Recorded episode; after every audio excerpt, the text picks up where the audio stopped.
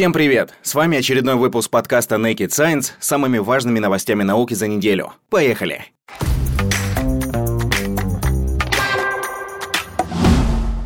Итак, первая новость. От шельфового ледника Бранта в Западной Антарктиде в районе моря Уэдала откололся айсберг площадью 1270 квадратных километров и толщиной 150 метров. По своим размерам этот огромный плавающий кусок льда может сравниться с Большим Манчестером или Санкт-Петербургом, а еще он почти в два раза больше Нью-Йорка. На леднике Бранта расположена британская полярная исследовательская станция Халли. Отел произошел как раз примерно в 20 километрах от нее. Крупная трещина образовалась еще к ноябрю 2020 года, а в январе продолжала увеличиваться на километр в день. Большие разломы льда в этой части Антарктиды впервые обнаружили более 10 лет назад. И с тех пор исследователи ведут мониторинг с помощью устройств GPS, которые передают всю информацию в штаб-квартиру британской антарктической службы в Кембридже. Сейчас на станции Хали людей нет. В 2016 году базу переместили вглубь ледника в качестве меры предосторожности, а в 2017 персонал работает там только в течение антарктического лета, поскольку зимой в случае ЧП эвакуировать исследователей будет сложно. Как отмечает профессор геологии из университета Суонси Адриан Лакман, цитата, Хотя откол больших частей шельфовых ледников Антарктики совершенно нормальный процесс, крупное тело, подобные тому, что произошел утром 26 февраля, остаются довольно редкими и захватывающими событиями. Учитывая, что за последние пять лет в системе шельфового ледника Брант активно развивались три разлома, мы все ожидали, когда произойдет что-то впечатляющее. Конец цитаты. По данным Европейского космического агентства, в последний раз отел на шельфовом леднике Бранта происходил еще в 1971 году. Подобные события могут ускорить передвижение внутренних льдов в море, приводя к повышению уровня Мирового океана. Теперь специалисты планируют внимательно следить за судьбой нового айсберга и состоянием ледника Бранта, чтобы выяснить, как отел повлияет на него в дальнейшем. Перейдем к следующей новости. Если новость о первых шагах миссии Perseverance на Марсе точно останется главным информационным поводом в космонавтике за первый квартал этого года, то насчет второго места могут быть некоторые сомнения. Точнее, могли быть, но на днях на официальном канале Rocket Lab вышло короткое видео, если до его появления у кого-то еще была уверенность, что Илон Маск – самый неординарный руководитель частной космической компании, то теперь наверняка сказать нельзя. Так что же все таки произошло? Начнем немного издалека, ведь для тех, кто не следит пристально за космонавтикой, названия Rocket Lab, компания, и Electron, ее ракета, могут быть не слишком хорошо знакомыми. В первую очередь, новозеландская американская фирма Питера Бека может смело называться одной из самых высокотехнологичных космических организаций, по крайней мере, среди тех, что создают носители. До Rocket Lab никто не делал три вещи. Ракету полностью из углеволокна, реактивный двигатель практически полностью изготовленный на 3D-принтере и ракетный двигатель с турбонасосом, приводимый в действие электродвигателем. Но так и есть. Электрон — это уникальный носитель и активно эксплуатируемый, и в котором применяются все вышеперечисленные решения впервые. Правда, существует только одна тонкость. Это ракета легкого класса, способная выводить на низкую околоземную орбиту нагрузку массой до 300 кг в последних версиях, да, для бизнес-модели Rocket Lab и занимаемой ею ниши рынка этого более чем достаточно. Однако на фоне остальных именитых компаний выглядит как-то бледно. Поэтому Бэк замахнулся повыше. Описывать происходящее в ролике текстом будет настоящим неуважением к его создателям. Настолько он лаконично, информативно и красиво сделан. Отметим лишь, что это, пожалуй, самое пацанское видео в ракетно-космической отрасли за все время ее существования. Первая половина сюжета сводится к одной простой мысли. Мы сказали, что сделаем, мы сделали. Юмор в том, что дальше начинается, на первый взгляд, строго противоположный мотив. Мы говорили, что не будем делать, но мы все равно сделаем. Да, после того, как Бег съедает кепку, кусочек, конечно же, он объявляет о том, что разработка носителя грузоподъемностью 8 тонн уже идет полным ходом. Но секундочку, спросите вы, а зачем этот эксцентричный кудрявый интеллигент вообще закидывал текстильное изделие в блендер и ел? Все просто. Это одно из немногих обещаний, которое Питер до сего момента не выполнил. В прошлом ноябре в рамках запуска Return to Sender, 16-я миссия «Электрон», планировалось тестовое безопасное возвращение первой ступени. Бека ляпнул что-то вроде «Если у нас получится с первого раза, я съем свою шляпу». В итоге кепка оказалась совершенно невкусной. Зато ракета-носитель «Электрон» официально вошла в клуб многоразовых, как это нынче модно, в хорошем смысле. Что мы имеем в сухом остатке? Компания, которая еще ни разу серьезно сроки не сорвала и достигла всех объявленных целей, теперь обещает к 2024 году сделать носитель среднего класса «Нейтрон», причем потенциально способный выводить пилотируемые корабли на орбиту, что отмечалось отдельно. И если честно, скорее всего, этот дерзкий план удастся. Электрон сейчас это один из самых дешевых способов вывести небольшой спутник на орбиту. При том же едва не единственный вариант сделать это оперативно, без долгого ожидания попутной большой миссии. У Rocket Lab достаточно опыта, чтобы экстраполировать этот подход на следующий класс ракет. Остается один вопрос. Нужна ли будет эта ракета? Как уже было сказано выше, Rocket Lab специализируется на оперативных запусках, то есть носители у компании заготовлены заранее.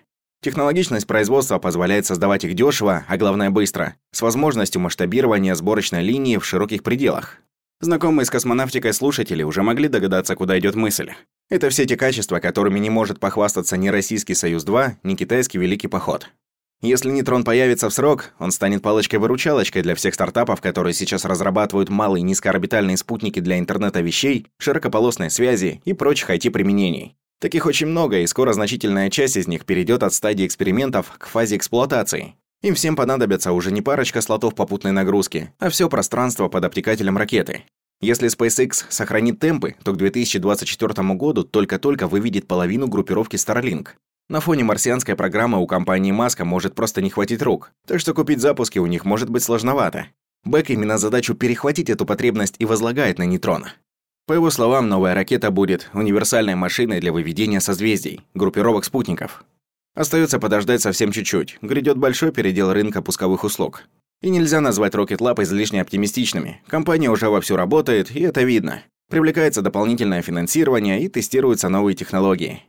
Забавный вопрос вырисовывается. Электрон есть, нейтрон делают, а протон уже занят. Какую ракету начнет разрабатывать фирма Бека после 2024 года?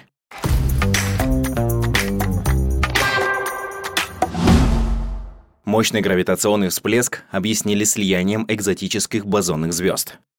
Весной 2019 года коллаборация гравитационно-волновых обсерваторий Лига и Вирга зарегистрировала всплеск GW190521.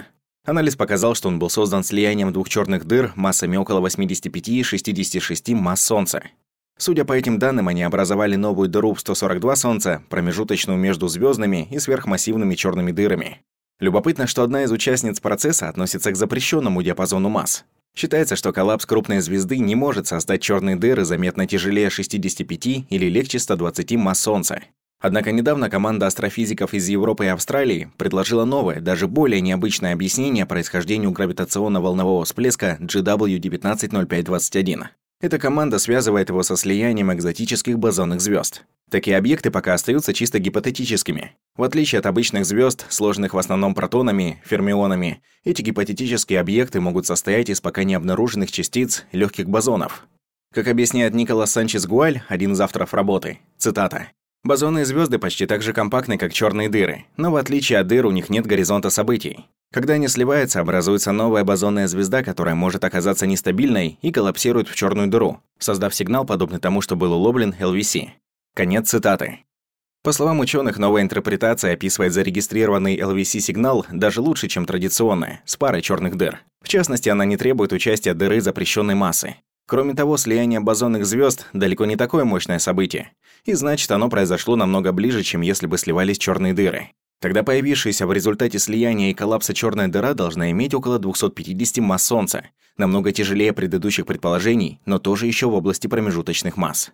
Стоит добавить, что гипотетические стабильные бозоны гипотетических бозонных звезд выступают одними из кандидатов на роль темной материи, загадочного и невидимого вещества, гравитация которого определяет эволюцию галактик. Если новая версия всплеска GW190521 подтвердится, это будет важным свидетельством в пользу такой модели. Идем дальше. Более половины россиян назвали коронавирус новым видом биологического оружия. Год непрекращающейся пандемии, более 90 тысяч умерших, согласно официальной статистике, десятки тысяч избыточных смертей, закрытые границы, новые штаммы, все это не слишком поменяло мнение россиян о коронавирусе, и теории заговора в нашем обществе живы как никогда. Как показал опрос Левады-центра, признан на территории России иноагентом, проведенный с 18 по 24 февраля этого года среди 1601 человека старше 18 лет, 64% наших сограждан уверены, что возбудитель COVID-19 – не что иное, как искусственно созданный патоген, новая форма биологического оружия. Больше всего, 71%, в эту версию верят россияне 40-54 лет. На втором месте 65% от 55 лет и старше. В то же время, по мнению 23% респондентов, SARS-CoV-2 все же возник естественным путем. Еще 13% затруднились ответить. Что касается источника информации, то верят в искусственное происхождение коронавируса те, кто узнают новости от знакомых или друзей – 73%. А те, кто подписан на телеграм-каналы, все же считают, что SARS-CoV-2 возник естественным путем – 34%. Конечно, то, что россияне недооценивают COVID-19, известно давно. Например, в мае мы рассказывали, что почти четверть жителей России считают пандемию выдумкой заинтересованных лиц. Да и появлению, казалось бы, долгожданной вакцины рады тоже не все. Согласно сентябрьскому опросу НИУПШЕ, число людей, которые не хотят вакцинироваться, составило 45,6%. В декабре Левада-центр заявлял, что их доля равнялась 58%, в августе 54%, а в октябре 59%. Теперь же от вакцинации отказываются 62% респондентов, а соглашаются 30%. Уже привились от COVID-19 всего 4% опрошенных. Неожиданно, но в большинстве своем противниками прививки оказались молодые люди 18-24 лет. 19% из них хотят вакцинироваться, а 73% нет. Но какие основные аргументы не ставить вакцину? Так, 37% респондентов боятся побочных эффектов спутника Ви, 23% хотят дождаться конца испытаний, они, кстати, давно завершились, а результаты опубликованы в медицинском журнале The Lancet. 16% в принципе не видят смысла в вакцинации, а 10% отнесли себя к антипрививочникам. Особенно интересна часть опроса, касающаяся боязни подхватить COVID-19. Так, 31% респондентов не опасаются заражения. Причем с февраля 2020 года их доля снизилась всего на 2%. Но тех, кто все же боится, стало больше, хотя динамика скорее волнообразная. 20% в прошлом месяце против 11% в феврале минувшего года. Почти у половины опрошенных, 42%, COVID-19 переболели коллеги или знакомые. У 22% коронавирус перенесли близкие родственники, а 17% столкнулись с ним лично, либо переболел кто-то из домашних. Около трети, 28%, не знают никого, кто заразился SARS-CoV-2. Несомненно, впадать в панику от пандемии не нужно. Однако к вопросу стоит подходить с умом. И в этом вам помогут некоторые прошлые статьи нашего журнала Naked Science и предыдущие подкасты. К примеру, на нашем сайте вы можете прочитать статью «Почему успех спутника Ви не помешает России проиграть борьбу с эпидемией». Или в других статьях можете найти ответы на все самые острые вопросы по вакцинации.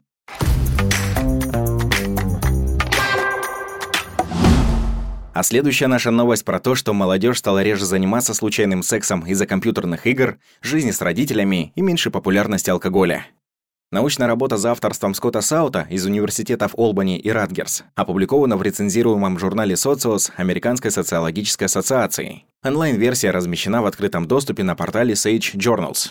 Ученые использовали обширный массив данных, который собирают в рамках лонгитюдного исследования PSID, панельное исследование динамики доходов населения, проходящего в США среди 18 тысяч респондентов с 1968 года. А если точнее, его расширение ТАСС, представляющее собой дополнительный опросник, посвященный взрослению подростков и молодежи. Снижение интереса современных людей к сексу в странах первого мира социологи заметили давно. Причем особенно этот тренд выражен среди молодежи. Саут и Лей решили проверить, насколько изменилась ситуация конкретно с сексом без обязательств. Справедливы ли для этого типа социальных взаимодействий общие тенденции? И, конечно, установить, что влияет на изменение интереса к половым актам у молодежи. В работе использовали пять волн опросов PSID TAS за 2007, 2009, 2013, 2015 и 2017 годы. Анкетирование проводится раз в два года, но данные за 2005 год использовать не получилось, поскольку в них еще не попали вопросы о сексуальной активности респондентов, а за 2011 были повреждены во время обработки. Методология исследования была следующей. Из всей выборки выделялись респонденты, отвечающие следующим критериям. Возраст от 18 до 23 лет. Отсутствие романтических отношений. Регулярные встречи и свидания с постоянным партнером, брак, сожительство без брака. И положительный ответ на вопрос о наличии случайного секса в течение четырех недель перед проведением опроса. Получилось 945 женщин и 1040 мужчин. Также социологи попытались предположить, что на частоту секса, в том числе без обязательств, влияют финансовые факторы, наличие работы, размер долговой нагрузки, статус проживания, с родителями или отдельно, и ряд других аспектов. Например, увлечение, религиозность, частота употребления алкоголя и вовлеченность в современные мультимедиа развлечения, игры, социальные сети. В результате получилась следующая картина. В 2007 году 31% женщин и 38% мужчин занимались случайным сексом, а в 2017 уже только 22 и 24%. Эти результаты соотносятся с общим падением интереса к сексу в общем среди респондентов. Что интересно, у исследователей получилось объяснить лишь половину такого снижения для мужчин и четверть для женщин. Комплексно анализируя все возможные факторы, отраженные в опросниках, они пришли к выводу, что для девушек 18-23 лет единственным строго коррелирующим аспектом стало снижение употребления алкоголя. Увеличение времени, которое молодые женщины проводят в интернете, наоборот, несколько повышало частоту половых актов без обязательств. Но такое влияние лишь незначительно коррелирует общую картину. То есть без него снижение было бы еще сильнее. Трудовая занятость, которая у женщин увеличилась, практически статистически незначительно влияет на частоту случайного секса, но снижает долговую нагрузку. В компьютерные игры девушки играют несколько меньше, чем мужчины, но в их случаях на секс это не влияет. Зато для юношей три фактора определились сразу, и их значимость примерно равна. Вышеупомянутое увлечение компьютерными играми, более редкое употребление алкоголя и жизнь с родителями. Рассуждая о таких результатах, Саут Лей предлагает расширить выборку в дальнейших исследованиях. Это не только поможет установить дополнительные факторы, влияющие на популярность секса, но и выявить дополнительные тенденции в отдельных группах населения. Правда, опросы PSID и так одни из самых крупных в США, поэтому респондентов придется искать специально, что может существенно ограничить исследователей. Отдельно социологи отмечают возможные неточности в своей методологии, которые не получилось обойти из-за особенностей опросника. При более специфичном анкетировании популярность случайного секса может оказаться еще ниже. Наконец, не обошли вниманием и дискуссию, хорошо все это или плохо. Понятное дело, что такой вопрос стоит несколько в стороне от научной плоскости, но все равно косвенно интересен для социологии. С одной стороны, снижение популярности секса так или иначе может улучшить эпидемиологическую ситуацию с заболеваниями, передающимися половым путем. Ну и консерваторы могут быть в восторге. Молодежь менее развратна, чем старшее поколение. С другой стороны, нельзя отрицать и положительные стороны активного полового поведения. Общее улучшение самочувствия и восприятия качества своей жизни, а также ряд сугубо медицинских оздоравливающих эффектов. Следующая новость. Ученые из Бостонского университета, Тюрихского университета и Шведского Каролинского института впервые проверили, можно ли объяснить использование социальных сетей тем, как человеческий мозг учится и реагирует на награды. Команде удалось провести параллели между тем, как реагируют крысы, когда получают еду в качестве поощрения за обучение, и тем, как люди относятся к лайкам. Авторы проанализировали свыше миллиона постов в социальных сетях более чем 4000 пользователей Instagram и других сайтов. Они обнаружили, что люди размещают свои записи таким образом, чтобы максимизировать количество лайков. Они чаще публикуют контент, видя положительную реакцию от аудитории, и меньше в ответ на низкую активность. Далее ученые соотнесли социальные сети с ящиком Скиннера, прибором, который используют для изучения поведения животных. Оказалось, действия респондентов напоминают поведение, демонстрируемое крысами в ящике Скиннера, а также подчиняются схеме обучения вознаграждения, концепции, предполагающей, что поведение можно скорректировать, используя награды. То есть активно ведя страницы в соцсетях, люди следуют тем же принципам, что и животные, которые чаще нажимают на ручки и рычаги во время экспериментов, желая получить больше лакомств. Затем исследователи подтвердили эти результаты с помощью онлайн-эксперимента. Они собрали 176 пользователей Инстаграм и предложили им публиковать мемы. В качестве обратной связи участники получали лайки. По итогу выяснилось, что люди чаще публиковали контент, если видели больше лайков под предыдущими постами. Как рассказал Дэвид Амадия, профессор Нью-Йоркского университета и Амстердамского университета, принимавший участие в исследовании, цитата, «Результаты могут помочь нам разобраться в том, почему социальные сети начинают доминировать в повседневной жизни многих людей, а также подсказать, как можно решить проблему их чрезмерного использования». Конец цитаты.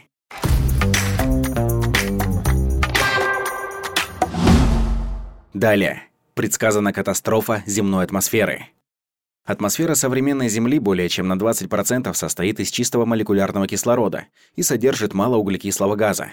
Такой состав стал результатом деятельности биосферы и кислородной катастрофы, произошедшей около 2,4 миллиарда лет назад. И он же обеспечивает существование крупных и сложных организмов, включая людей. Атмосфера молодой планеты была совсем не похожа на нынешнюю, а через некоторое время она может снова вернуться к прежнему, бескислородному виду. К такому выводу пришли Казуми Азаки и Кристофер Рейнхард, которые смоделировали эволюцию земной атмосферы с учетом геологических, биологических и климатических факторов. По их оценкам, она останется сравнительно стабильной еще около миллиарда лет, после чего резко, за считанные тысячи лет, потеряет весь свободный кислород. Дело в том, что с возрастом Солнце постепенно становится более горячим и ярким. Расчеты Азаки и Рейнхарда показывают, что в результате содержания углекислого газа в атмосфере Земли будет снижаться. Его молекулы распадаются под действием достаточно мощного солнечного излучения. Приблизительно через миллиард лет количество СО2 будет уже недостаточно для поддержания фотосинтеза и поступления кислорода в атмосферу. Моделирование показывает, что падение содержания кислорода может оказаться чрезвычайно резким, до уровня в миллионы раз меньше нынешнего. Параллельно будет увеличиваться присутствие метана. По геологическим меркам все произойдет почти мгновенно, примерно за десяток тысяч лет, и атмосфера вернется к состоянию, какой была еще в Архее, когда на Земле развивались самые древние организмы. Казуми Азаки говорит, биосфера не успеет адаптироваться к таким значительным изменениям среды.